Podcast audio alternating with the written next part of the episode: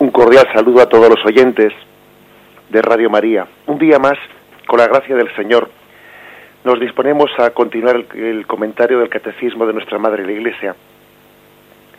Lo hacemos hoy en los puntos 731 y 732, que tienen como título del epígrafe El Espíritu Santo y la Iglesia en los últimos tiempos, Pentecostés. Vamos ya adelanto, adelante, nos falta poco para completar los artículos del catecismo referidos al credo creo en el Espíritu Santo. Son dos breves puntos los que vamos a comentar, los leo y luego daremos algunas explicaciones. El día de Pentecostés, al término de las siete semanas pascuales, la Pascua de Cristo se consuma con la efusión del Espíritu Santo que se manifiesta, da y comunica como persona divina. Desde su plenitud, Cristo, el Señor, derrama profusamente el Espíritu. En este día se revela plenamente la Santísima Trinidad. Desde ese día el reino anunciado por Cristo está abierto a todos los que creen en Él. En la humildad de la carne y en la fe participan ya en la comunión de la Santísima Trinidad. Con su venida no cesa el Espíritu Santo con su, perdón, con su venida que no cesa, el Espíritu Santo hace entrar al mundo en los últimos tiempos, el tiempo de la Iglesia, el reino ya heredado, pero todavía no consumado. Hemos visto la luz verdadera, hemos recibido el Espíritu Celestial, hemos encontrado la verdadera fe, adoramos la Trinidad indivisible porque ella nos ha salvado. Ven, como podéis como podéis ver, como hemos escuchado, se trata de, dos puntos del catecismo que hablan de cómo Pentecostés es una consumación, consumación de toda la, la obra de Cristo. Como decía el primer punto del catecismo, la Pascua de Cristo se consuma con la efusión del Espíritu Santo.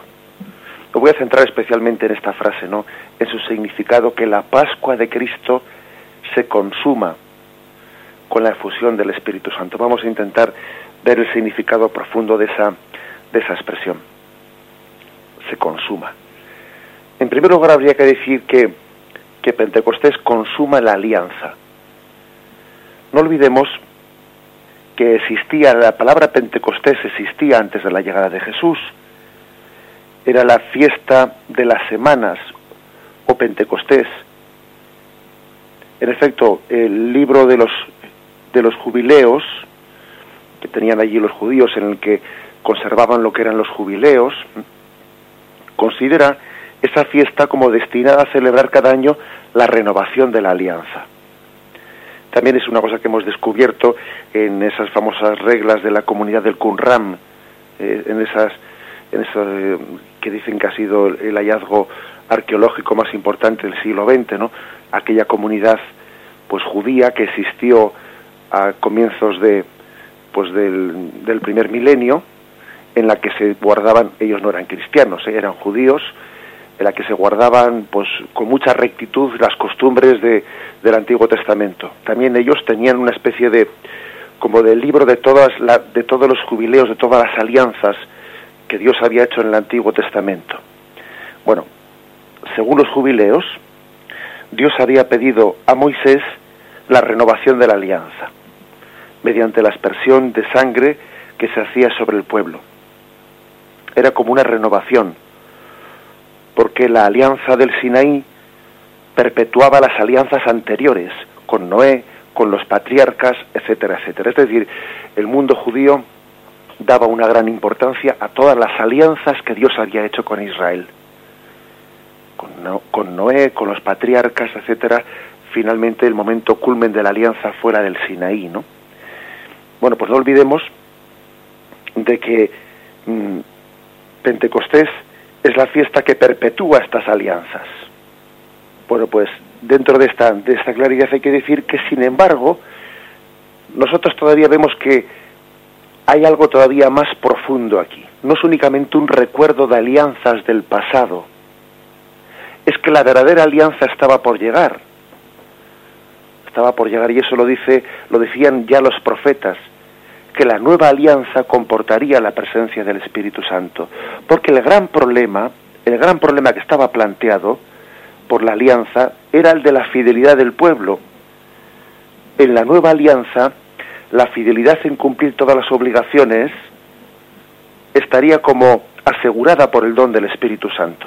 El gran problema era que en el Antiguo Testamento sí, pues en, el, en los patriar, en el Noé, en los patriarcas, etcétera, Yahvé había ido haciendo alianzas, pero las alianzas habían sido una tras otras incumplidas. ¿Por qué? Pues porque el hombre tiene incapacidad de cumplir su alianza con Dios.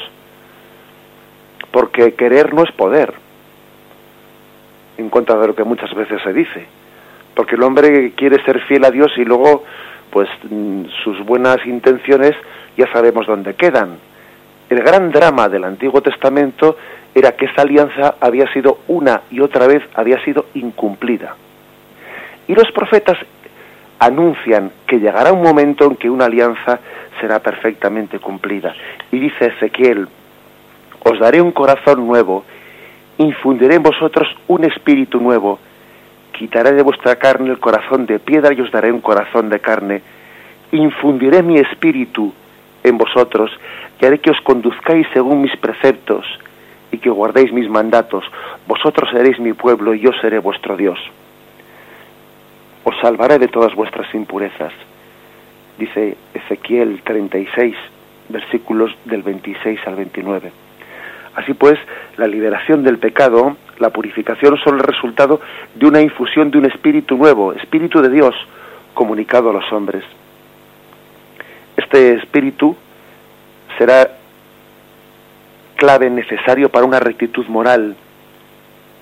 De esta manera se consuma la nueva alianza, en la que, según Jeremías, también la ley divina queda ya inscrita en el fondo de los corazones. Bueno, pues esta es la clave, es decir, Pentecostés es la consumación de una alianza, porque una alianza no es alianza mientras que no lo sea por las dos partes.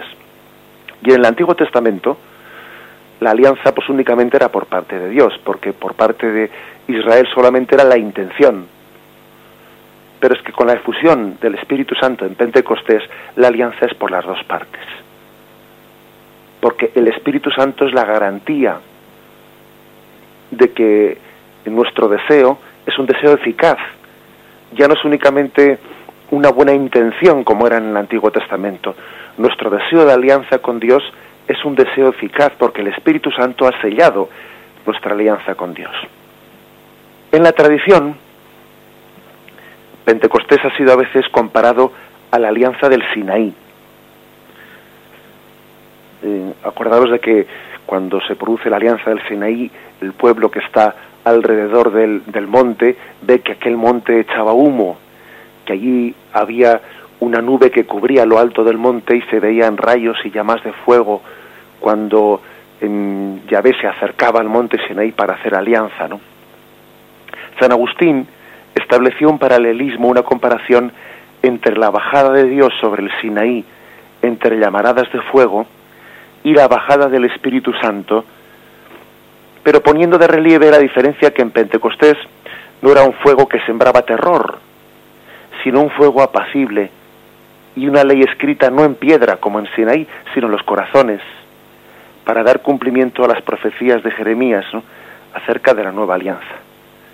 Esto fue algo que, que subrayó San Agustín y que luego también Pedro Lombardo y algunos otros eh, padres de la Iglesia insistieran. Una comparación, fijaros, eh, esas lenguas de fuego posadas sobre el colegio apostólico y sobre María, esas lenguas de fuego evocan también el fuego en el monte Sinaí, pero con esa diferencia, ¿no? Que aquel fuego, el monte Sinaí, resultaba aterrador para el hombre, porque era un fuego pues que, que casi nos consumía, ¿no? Nos consumía. Sin embargo, en Pentecostés no es un fuego, no se revela, ¿no? Como un fuego eh, aterrador, sino que es un fuego que llega a ser amable para el hombre, apacible, que se funde con nosotros. creo que es una, una comparación hermosa. Esa es la diferencia entre, entre la alianza del Sinaí y la alianza de Pentecostés. aquel fuego era un fuego eh, que para nosotros suponía algo de, de terror o que nos hacía temblar porque éramos conscientes de nuestra incapacidad de cumplir aquella alianza. Porque la santidad de Dios contrastaba con la otra parte de la alianza, que era la nuestra, y entonces nos daba, nos daba temor, teníamos temblor y temor, ¿no?, de, de hacer aquella alianza que superaba nuestras fuerzas. ¿Cómo hacer alianza con Yahvé? Si, si, sabíamos que, que íbamos a incumplirla y nos daba temblor y temor. Sin embargo, en el Nuevo Testamento esa alianza es amable, ese fuego del Espíritu Santo que se posa en nuestra cabeza es gozoso, porque el mismo Espíritu Santo es el que nos da la capacidad para vivir esta alianza. Con lo cual no, no tenemos miedo a ese Dios, más bien tenemos miedo a apartarnos de ese Dios, que es distinto. Por lo tanto, a esto añadamos la otra imagen de que no se trata ya de una alianza escrita en, en, las, en las piedras, ¿no? Una alianza escrita en nuestros corazones, que nos capacita, que nos hace amable la voluntad de Dios. La voluntad de Dios no es un precepto que hay que cumplir y que está fuera de nosotros, sino que Dios lo escribe en nuestros corazones de manera que la ley de Dios es nuestro gusto personal, o sea, nuestro gusto personal. Uno de los dramas que tiene el hombre es que la voluntad de Dios no le no le resulta gustosa. Claro, eso ocurre cuando la alianza todavía está escrita en piedra y no está escrita en los corazones. Sin embargo, cuando Dios nos da el don de gustar del Espíritu, entonces la, ley de Dios está escrita en nuestros corazones. Es así, eh, se puede poner muchos ejemplos, ¿verdad? Pues cuando alguien vive carnalmente, pues la asistencia a misa el domingo es para él un precepto que hay que cumplir, está escrito de alguna manera en, una, en un papel ese, escrito, ese precepto, está escrito en una tabla de piedra, y entonces para él ese mandato, ese mandamiento, esa obligación de acudir el domingo a misa, no le resulta gustosa. Es un sacrificio que tiene que hacer. Sin embargo, cuando el Espíritu Santo, cuando nos dejamos penetrar por Él, ¿no? cuando el Pentecostés tiene lugar en, esa relación personal nuestra amistosa con el Señor, entonces esa ley queda escrita en los corazones, de manera que por, este, por continuar con el ejemplo que estoy poniendo, esa asistencia a la Santa Misa, para nosotros, pues, no será un precepto de obligación, será muchísimo más que eso, ¿no? En ese caso, la voluntad de Dios, como ha sido escrita en nuestros corazones por el Espíritu Santo, es gustosa para nosotros. Esa es la diferencia entre el Sinaí y Pentecostés. Allí se escribió la ley de Dios en una tabla de piedras. Ahora se escribe la, la ley de Dios en nuestros corazones. Por consiguiente, en Pentecostés se estrecha la verdadera y definitiva alianza. En ese momento, Cristo glorioso reúne definitivamente a la humanidad con Dios, infundiendo en el corazón de esta humanidad su espíritu, el Espíritu Santo. Y el Espíritu Santo asegura la sinceridad de la alianza, asegura nuestra fidelidad, la inconmovible permanencia, asegura pues que esta alianza va a llegar, va, va, a llevar a buen término, que se va a desplegar en todos los hombres. Pentecostés representa el don supremo del amor divino, ya que por medio del Espíritu Santo Dios se entrega a lo más íntimo del ser del hombre. Y fijaros esto que voy a decir. En Pentecostés Dios viene a morar no ya simplemente entre los hombres, como sucedió en la encarnación.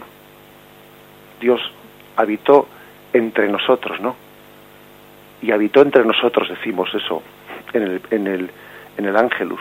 En la encarnación, Dios habitó entre nosotros. Pero es que aquí hay un paso más de lo que ocurrió en la encarnación. Ya Dios no habita únicamente entre nosotros, sino que habita en nuestros corazones. Es un paso más de la encarnación es una encarnación más íntima.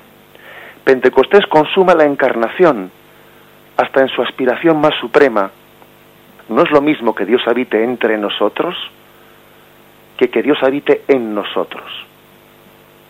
no es lo mismo.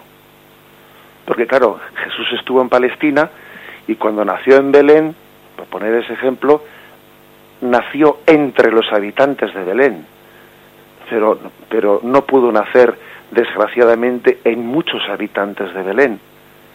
Sin embargo, Pentecostés lo que hace es todavía extender ¿no? esa encarnación para que Jesús esté presente en nuestros corazones. Hay una íntima unión, pues, entre Pentecostés y la encarnación. Y por otra parte, Pentecostés suscita la entrega más sublime de los hombres a Dios, entrega sostenida y animada por el Espíritu Santo. Hay, pues, una perfección de nuestro deseo de entrega a Dios. Y el encuentro de estas dos donaciones, Dios que viene a nosotros y que va a habitar en nuestro corazón, va a prolongar más la, la, encarnación y nuestro deseo sublime de entrega a Dios, el encuentro de estas dos donaciones constituye la alianza perfecta, que era el objetivo de toda la obra redentora. El objetivo de toda la obra redentora era el de hacer una alianza perfecta entre Dios y el hombre hasta Pentecostés esa alianza no es posible. Ahora sí es posible esa alianza. Porque Dios, entended esta frase, se encarna en, no entre nosotros, sino en nosotros. Y nosotros podemos ser plenamente fieles a Dios. Ahora la alianza se ha consumado.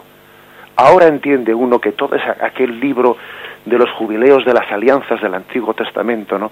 Pues ahora ha tenido pleno cumplimiento en Pentecostés.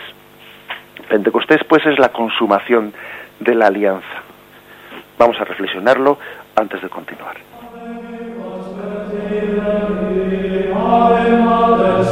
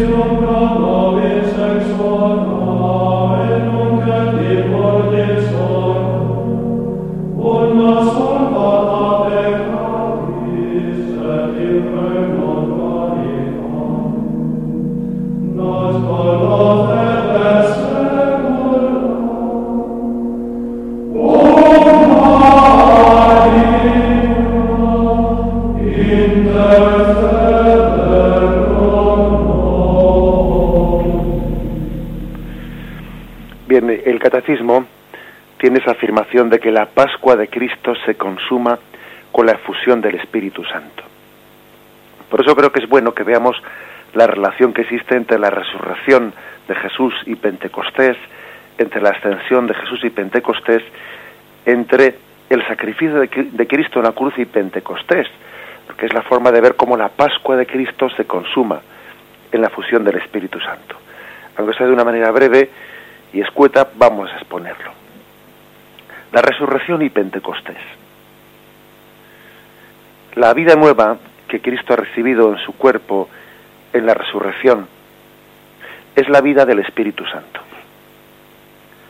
Recordemos la afirmación de San Pablo, eh, que dice en la primera carta a los Romanos, versículo 4, Jesús ha sido constituido Hijo de Dios con pleno poder, según el Espíritu de Santidad, por su resurrección de entre los muertos. Repito de nuevo, Jesús ha sido constituido Hijo de Dios con poder, según el Espíritu de Santidad, por su resurrección de entre los muertos. Eh, la expresión implica una comunicación del Espíritu, de, del Espíritu Santo a Cristo, ¿no? a través de su glorificación. Otras dos mm, declaraciones de San Pablo todavía lo, lo, dejan más claro, ¿no? En la primera carta a los Corintios, capítulo 15, versículo 45, dice, fue hecho el primer hombre alma viviente, o sea, Adán, ¿no? Fue hecho el primer hombre alma viviente. El último hombre, o sea, Cristo, espíritu que da vida. Recuerdo que recientemente un, un oyente mm, llamaba y pedía la aclaración en, alguna, en alguna de las preguntas, la aclaración sobre la distinción entre espíritu, alma o espíritu, espíritu santo, ¿no? y fijaros este texto. Primera Corintios 15, 45. Adán fue hecho el, el primer, perdón, alma viviente y el Cristo espíritu que da vida. El alma es espiritual, lo es por naturaleza. Y el primer hombre tiene en sí mismo ese elemento esencial.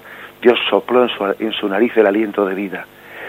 Pero por espíritu vivificante, Pablo entiende un elemento espiritual de orden superior, no ya la espiritualidad a nivel del alma, sino la espiritualidad a nivel del Espíritu Santo. O sea que lo que para Adán era únicamente el alma viviente, Cristo es mm, Cristo también dando un paso más tiene el Espíritu Santo como alma que nos comunica a nosotros. Esa es la comparación que hace ahí San Pablo. Cristo posee en sí mismo la riqueza y la energía del Espíritu Santo.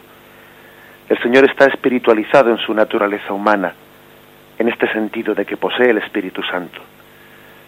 Todo el Espíritu, todo el Espíritu Santo se ha concentrado en esta naturaleza humana, ¿no? En su resurrección, con el objeto de difundirse. El Espíritu indica que Cristo resucitado comunica su nueva vida en calidad de espíritu. Es vivificante por el Espíritu Santo, del cual está totalmente penetrada la humanidad resucitada de Jesús. La efusión de vida será una efusión del Espíritu Santo y Pentecostés es por lo tanto complementario de la resurrección, la culminación hacia la cual tendía la resurrección ya que la nueva vida en la resurrección no se le ha otorgado a Cristo, sino en orden a, una nueva efusión a la humanidad. O sea, que Cristo ha recibido una nueva vida en la resurrección para que esa vida se, se comunique, se difunda. Por eso la resurrección de Cristo queda perfectamente complementada por, por, por Pentecostés. Se da una continuidad entre la acción del Espíritu Santo en la resurrección y en Pentecostés. La resurrección tiene por primer autor al Padre, pero el Padre ha resucitado a su Hijo por medio del Espíritu Santo. Y desde entonces el Padre nos da la vida de Cristo resucitado por medio del Espíritu Santo. Acordaros de aquel, aquel texto que dice Romanos 8, 11. Si el Espíritu de aquel que resucitó a Jesús de entre los muertos habita en vosotros, aquel que resucitó a Cristo de entre los muertos dará también la vida a vuestros cuerpos mortales por su espíritu que habita en vosotros. En un texto más claro es difícil buscar la Sagrada Escritura. El Padre, cuando hizo lo que hizo con Jesús resucitándolo, estaba haciendo las primicias de lo que con ese mismo espíritu iba a hacer en nosotros. Hay consecuencias importantes ¿no? de, este, de este principio. Consecuencias importantes como, por ejemplo, será la Eucaristía, nutriéndonos con el cuerpo de Cristo y dándonos a beber su sangre, se nos está dando también como alimento y bebida al Espíritu Santo, que es alimento espiritual. Otra consecuencia todavía más general será la equivalencia entre la vida en Cristo y la vida en el Espíritu Santo. Bien, este es una primera, un primer em, eh, aspecto, la, la relación tan estrecha que hay entre la resurrección y Pentecostés. Pero un paso más vamos a añadir. La relación estrecha que hay entre la ascensión y Pentecostés. La ascensión es una partida, la partida definitiva de Cristo. Ahora bien, Cristo se va corporalmente a fin de venir espiritualmente. La venida de Cristo por medio del Espíritu en Pentecostés es la contrapartida de la ocultación de su presencia corporal, ¿no? En la ascensión. Y el poder atribuido a Cristo en el momento de la ascensión no es sino el poder que da el Espíritu Santo. El poder divino que ha adquirido Jesús ascendido a los cielos es el poder de disponer del Espíritu Santo. Eh, tenemos que recordar que Jesús precisamente como cabeza, como cabeza del cuerpo místico, él ha recibido esa capacidad de transmitir desde la cabeza al cuerpo el Espíritu Santo. Hemos visto que el poder de, Cristo ascendido al cielo, pues es el poder de la cabeza sobre el cuerpo.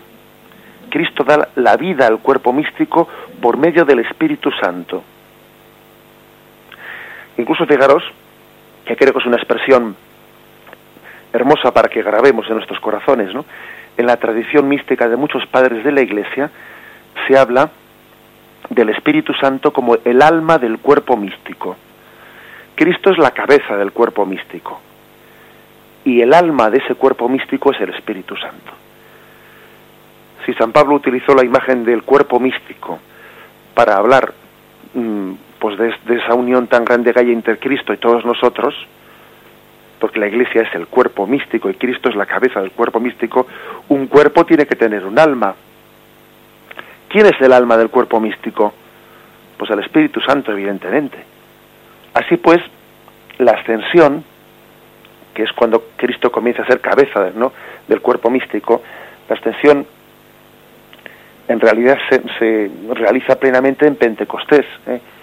es la instauración de un reino que no se establece sobre la tierra, sino el momento de Pentecostés.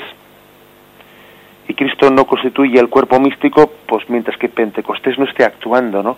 Porque un cuerpo sin alma no, puede existir. El cuerpo místico, pues, pues no existe sin, sin ese alma. Eh, según esto no es sorprendente que la fiesta de la ascensión haya sido celebrada en los orígenes del cristianismo unida a Pentecostés. Incluso esta tradición litúrgica se, se mantiene hasta nuestro siglo en la iglesia de Siria oriental y de Palestina. ¿eh? Bien, la liturgia pues considera ambos acontecimientos, el de la ascensión y el de Pentecostés, como estrechamente ligados el uno al otro. Es algo pues eh, digno de que, de que, lo meditemos. ¿eh? Estamos integrados en Cristo y vivir en Cristo y vivir en el Espíritu Santo pues es una sola cosa. El Espíritu Santo es el alma del cuerpo místico, el Espíritu Santo es el alma de la iglesia. Es el alma de la iglesia. No puede haber un cuerpo sin alma.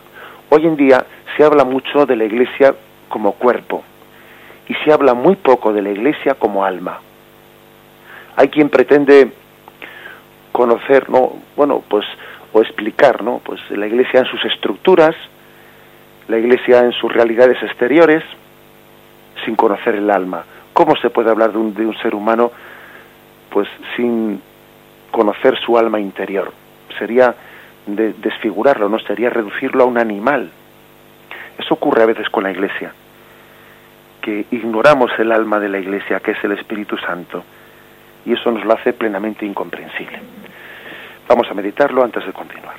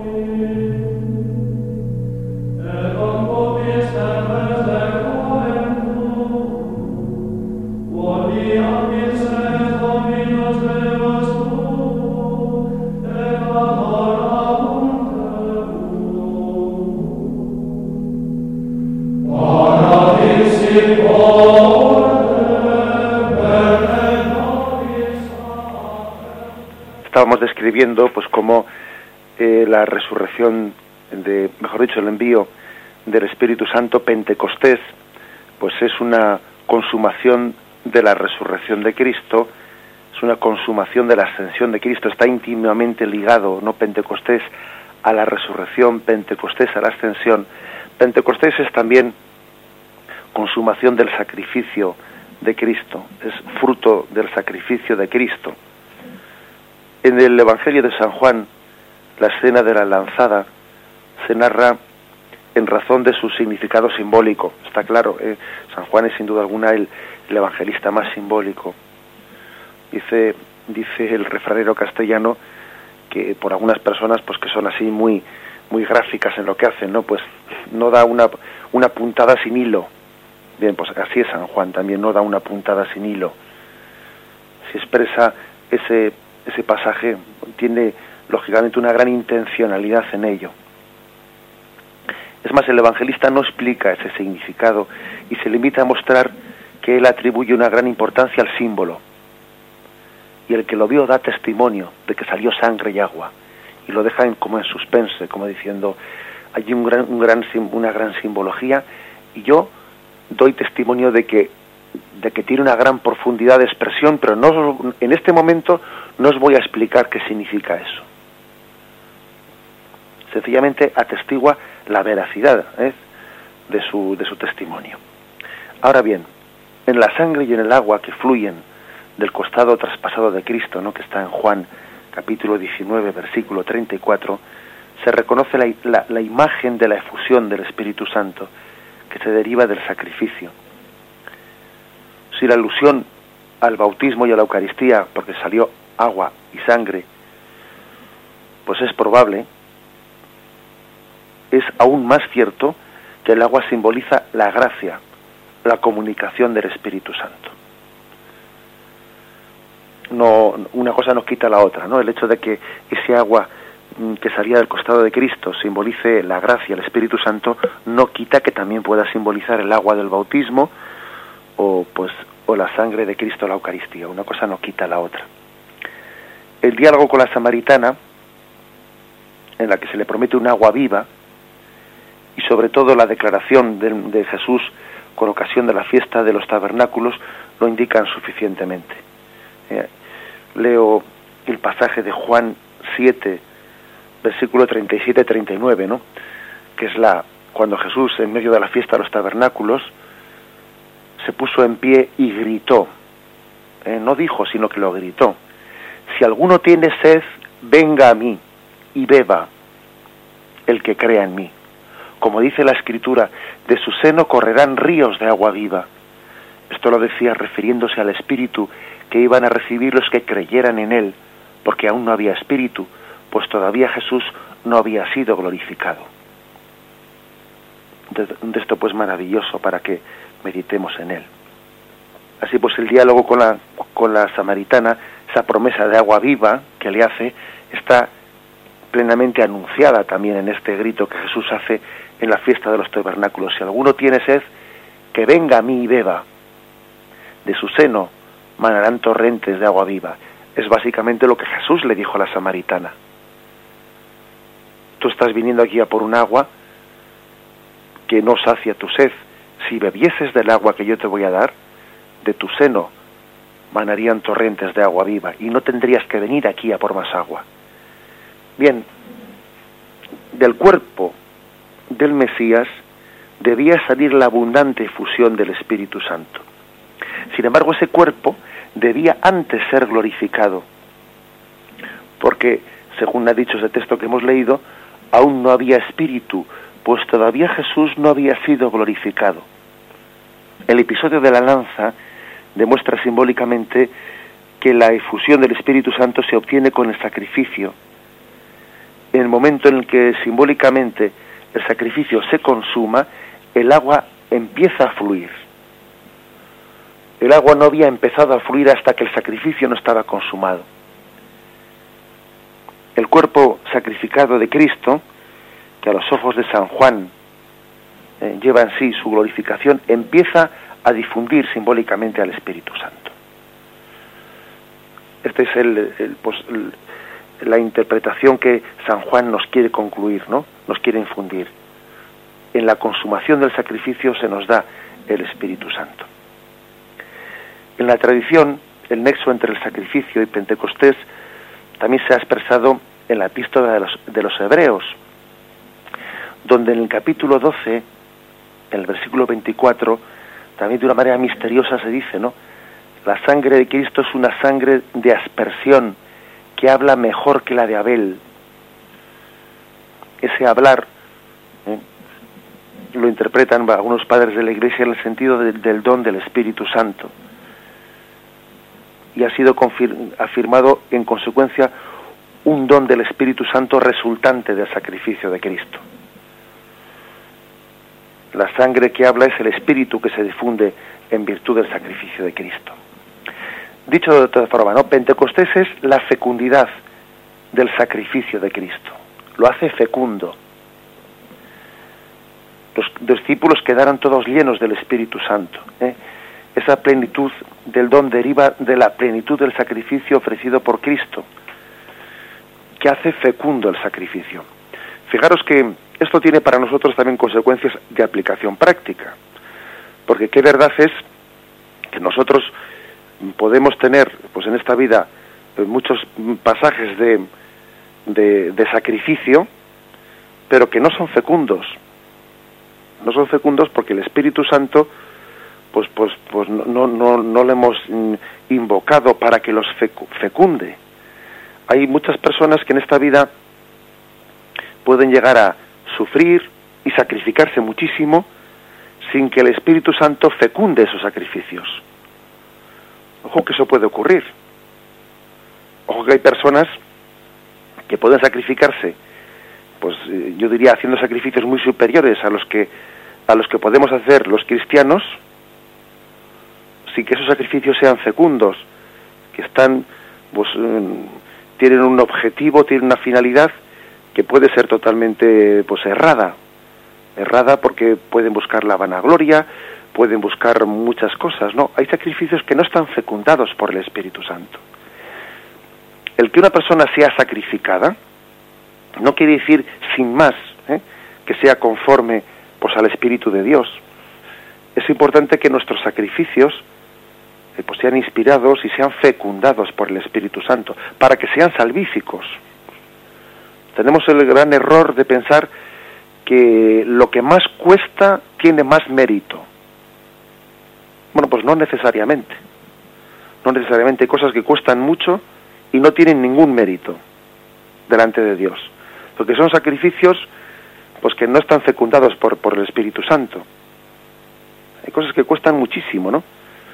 Ahora, pues, pues, pues pueden ser expresión sencillamente de amor propio, o de puro orgullo, o de yo qué sé, ¿eh? o sea, con un objetivo que tiene muy poco que ver con la voluntad de Dios tengamos cuidado de bueno pues de no identificar mérito auténtico delante de Dios con coste de un sacrificio porque es que a veces también el espíritu de este mundo exige muchos sacrificios ¿eh? y, no es el Espíritu Santo el que el que está inspirando esos sacrificios sino que es el espíritu de este mundo sí a veces es cierto que el espíritu de este mundo lo que nos pide es comodidad relajación, no esforzarse. No, no, pero este, el espíritu de este mundo muchas veces también hace que la gente haga, haga grandes sacrificios. Pero son sacrificios estériles, inútiles, porque no están fecundados por el Espíritu Santo. A veces el Señor, sin embargo, las almas sencillas, lo que hace es fecundar sacrificios pequeñitos, sacrificios muy humildes, muy sencillos, pero hechos por amor, ofrecidos por amor. Lo que hace salvífico un sacrificio, entendamos bien, no es la cantidad de, bueno, pues de, dolor que ha supuesto.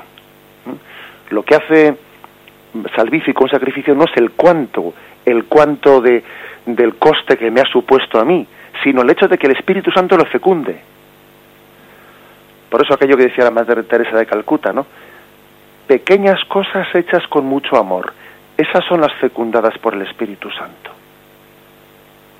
Ya sabemos que Jesús además de eso ofreció un gran sacrificio, un gran coste humano, sí es cierto, pero lo que le hizo salvífico no es lo mucho que Jesús sufrió, sino que el Espíritu Santo inspiró y fecundó ese sacrificio. En ese sentido, hay una estrecha relación entre el sacrificio de Cristo en la cruz eh, y, Pentecostés, porque el Espíritu Santo es el que estaba haciendo fecundo eh, el sacrificio de Jesucristo. Hagamos cada uno de nosotros una aplicación personal, eh, porque, porque puede haber mucho de amor propio, mucho de, de, autocontemplación, de autosuperación, y eso no es cristiano, eso no es cristiano. a veces en ese tipo de espiritualidades que remarcan tanto el, el control mental, eh, pues una especie de autosuperación. Bueno, pues sí, todo eso, todo eso que vamos a decir, ¿no? Pero eso no es cristiano, porque parece que entonces el centro de la espiritualidad es nuestra dominación propia, el propio sacrificio de superación, ¿no? Como si el hombre espiritual fuese aquel, aquel que es capaz de tumbarse, pues eso, en una cama de clavos sin decir ay. Eso, eso no, debe, no deja de ser una auto superación, una autoafirmación. Lo propio de la espiritualidad cristiana no es eso, sino que es que el Espíritu Santo sea el que fecunde nuestros sacrificios, aunque sean muy pequeños, pero fecundados por el Espíritu Santo. Preferimos una pequeña obra hecha por el hombre, pero fecundada por el Espíritu, que no una gran obra sin Espíritu Santo, que no es salvífica y es absolutamente estéril, en orden a la salvación. Bien, lo dejamos aquí en este comentario de cómo Pentecostés consuma eh, la, la Pascua de Cristo, la resurrección de Cristo, la ascensión de Cristo, el sacrificio de Cristo está, está consumado en Pentecostés. Eh. Es lo que queremos sobre todo insistir ¿no? y, remarcar en lo, que, en lo que hemos dicho. Yo de todo lo afirmado pues subrayo eh, lo que me parece que es esencial y es que Pentecostés prolonga la encarnación, Dios ya no se limita a estar entre nosotros, Él va a estar en nosotros, que es un tipo de presencia de Dios superior, porque es mucho más íntima. La encarnación pasa de ser alguien que vivió entre nosotros a vivir dentro de nosotros. Y en segundo lugar, la, el, don del Espíritu Santo de Pentecostés posibilita que la alianza que la voluntad de Dios de tener una alianza tenga también en nosotros una respuesta, una respuesta que ya no es únicamente de un deseo de tener una alianza con Dios como era en el Antiguo Testamento, sino que es una alianza actualizada, capacitados para ser fieles a Dios. En Pentecostés el hombre pues tiene la capacidad de hacer una alianza fiel a Dios. Antes no tenía más que el deseo de poder firmar esa alianza con Dios. Ahora tiene la capacidad de una alianza íntima con Él. Vamos a dejarlo aquí, continuaremos Dios mediante a partir del punto siguiente del catecismo. Ahora podemos dar margen a, unas llamadas de consulta o de aportaciones personales llamando al teléfono 917 107 700. 917 107 700.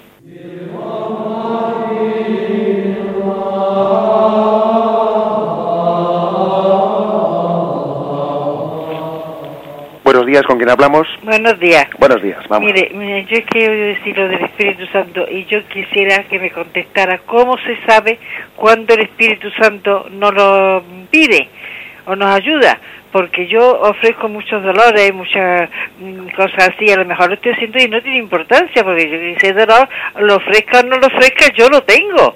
y, yo, Dios, Dios mío, te ofrezco ese dolor, pues a lo mejor por la paz del mundo, o porque se conviertan los pecadores, mm, cosas así, ¿no? Entonces yo quisiera saber si eso es por egoísmo de, de querer ser yo la que, la que consiga las cosas, o si es que me lo inspira el Espíritu Santo. De acuerdo, muy bien, le respondo por la radio. ¿eh? Muchísimas gracias yo creo que no tienen que tener usted escrúpulo de, de o, duda interior, ¿no? De quién es el que a usted le, le está sugiriendo esa ofrenda. Usted esa ofrenda de sus dolores y sus sufrimientos eh, los está haciendo en virtud de ese Espíritu Santo que es el alma de la Iglesia, que, que a usted le ha integrado dentro de ese cuerpo místico que es la Iglesia y usted está ofreciendo sus sufrimientos pues por todo el cuerpo místico que es la Iglesia, ¿no? Usted está plenamente integrada por el bautismo dentro de ese cuerpo místico. Y cuando usted hace una ofrenda de lo suyo, precisamente es para que no, para que no quedarse centrada en lo suyo, para no estar todo el día, ay pobrecita de mí, ay cuánto me duele, ay que todo me pasa a mí, todo me ocurre a mí, porque todo, o sea, a veces en vez de hacer esa especie de autolamentación, usted lo que está haciendo es ofrecerlo todo ¿eh? en el Espíritu Santo para la fecundidad del cuerpo místico. Luego no tenga duda de que eso está bien inspirado y que si usted incluso en vez de estar continuamente autolamentándose, ¿no? pues el Señor le inspira ese ofrecimiento, que no le quepa duda que es el Espíritu Santo el que lo está, lo, está obrando. Adelante, pues, y, y nos unimos a su ofrecimiento. Adelante, damos paso al siguiente oyente. Buenos días. Buenos días. Soy María Julia de Madrid. Sí. Eh, a mí es que el último día que habló usted me quedó un poco la, la cosa de entre la, el discernimiento entre alma y espíritu, ¿no? Que el que preguntaba ponía eh, como como motivo de su pregunta la diferencia que hace María en el Magnífica, ¿no? Yo no sé si lo entiendo bien, para mí que sí, pero bueno, lo pongo para que usted me lo diga.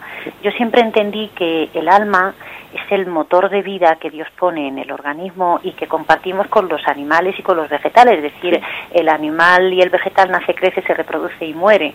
Pero a diferencia de ellos, en el ser humano está el soplo de Dios, que son esas potencias del alma, memoria, entendimiento y voluntad, y la, la, la, fuerza de Dios, ¿verdad? El espíritu que Dios pone en el hombre, que le direcciona, le enseña a diferenciar entre el bien y el mal, eso que dice Romanos 2, eh, San Pablo dice en Romanos 2, de que los que no conocen a Dios serán juzgados por, eh, por ese, esa ley natural inscrita en el corazón del hombre, ¿no? Y luego el espíritu del que, del que Dios nos hace partícipe en Pentecostés, que ese espíritu que dice también el prólogo de Juan, que, que, da a los que acogen la palabra de Dios y que no son nacidos de carne ni de sangre, sino del Espíritu de Dios, ¿no?